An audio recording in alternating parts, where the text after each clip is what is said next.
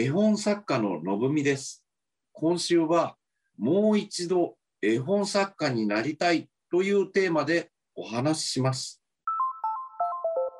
未来授業この番組は暮らしをもっと楽しく快適に川口義賢がお送りします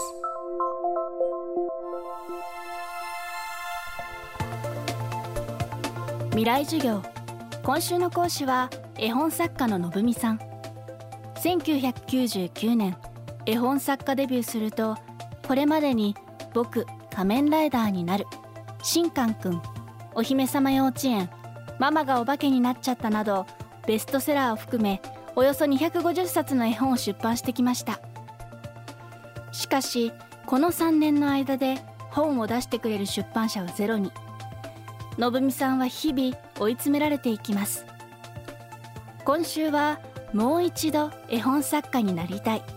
そんな風に語るのぶみさんのこれまでの絵本作家人生を通して人生の正念場を迎えた時に生き抜く方法を考えていきます。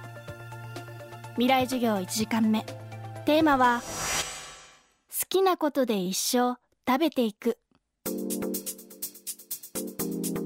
えー僕があの絵本を書き始めたきっかけは18歳の時に専門学校で、えーその好きな女の子がでできたので、えー好きな女の子と話してたんだけど全然話が合わないいい子で真面目な子でしたので僕不良だったのでその全然話が合わないなと思った時にその子が「私絵本が好きなの?」って言ったんですねだから僕「あ絵本書いてるよ奇遇だね」みたいな感じで言ったんですよじゃあその嘘を次の日までに本当にしてやろうと思ってあの高田馬場のあの専門学校だったんですけどあの文具を買ってそれでその絵本書いて次の日持ってったんですね。そしたら褒められてすごい下手くそな絵本だったんです。だけどそもそもその金髪でヒップホップ系の格好をしてたのでこの人がまず書いてるんだっていうことで褒められたんです。びっくりされたっていうか。で褒め褒めてくれたことも僕あんまりなかったので嬉しかったからこれだったら毎日書けるよって言って100日間連続でその子にあの見せてたんですね。それが一番初めですね。もう書き始めた。で一冊書いた時にあの専門学生のクラスメートに見せたんです。よそしたら面白いって言ってくれたんですよ。結構。でこんなんだったら一生書ける。これひょっとして得意かもしれないと思ったんですよ。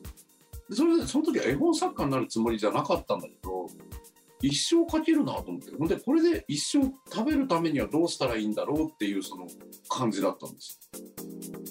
その後のぶみさんは図書館で6,000冊の絵本を読んで絵本のルールを勉強し自分の作品を片っ端から出版社に持ち込み続けて300作品を書いた頃絵本作家としてのデビューが決まります。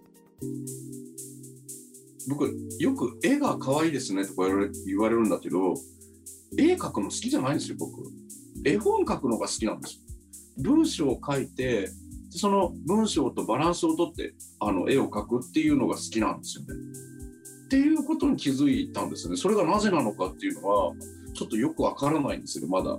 ほんでその考えていくと本当に自分のやりたいこととか本当に大好きなものっていうのは理由ないのかもしれないですね。子供ってだってブロック作る時にいやなんかブロックは創造性を養えるからとかってやらないじゃないですか。そもそも。だから理由ないと思いますね。多分。ただ得意だったんじゃないかな。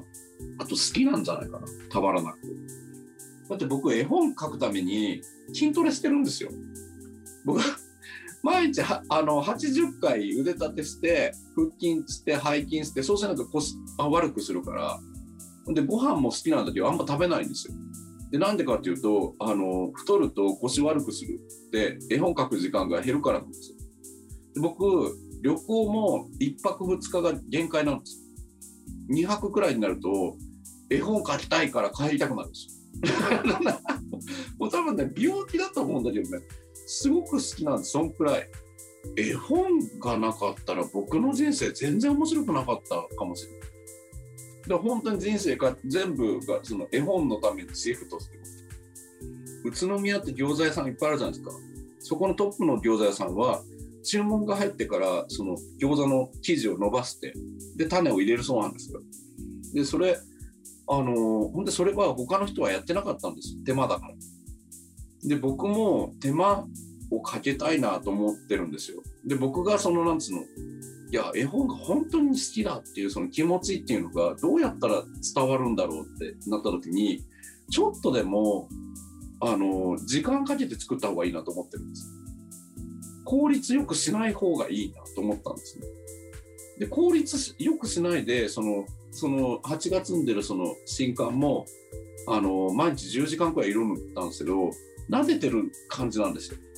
いやお前たちは可愛いよとかすごいそのこの絵本は愛されるから大丈夫だよって言ってお母さんみたいな気持ちそこは。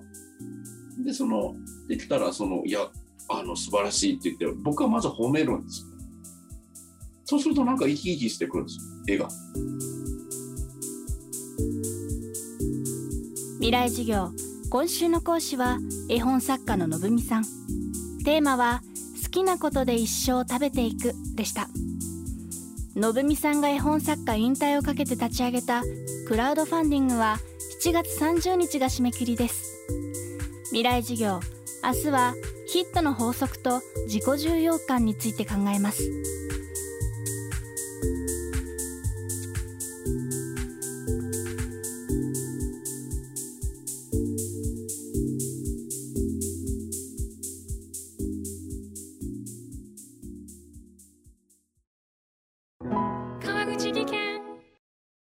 階段での転落。大きな怪我につながるので怖いですよね。足元の見分けにくい階段でもコントラストでくっきり。白いスベラーズが登場しました。皆様の暮らしをもっと楽しく快適に。川口技研のスベラーズです。未来授業。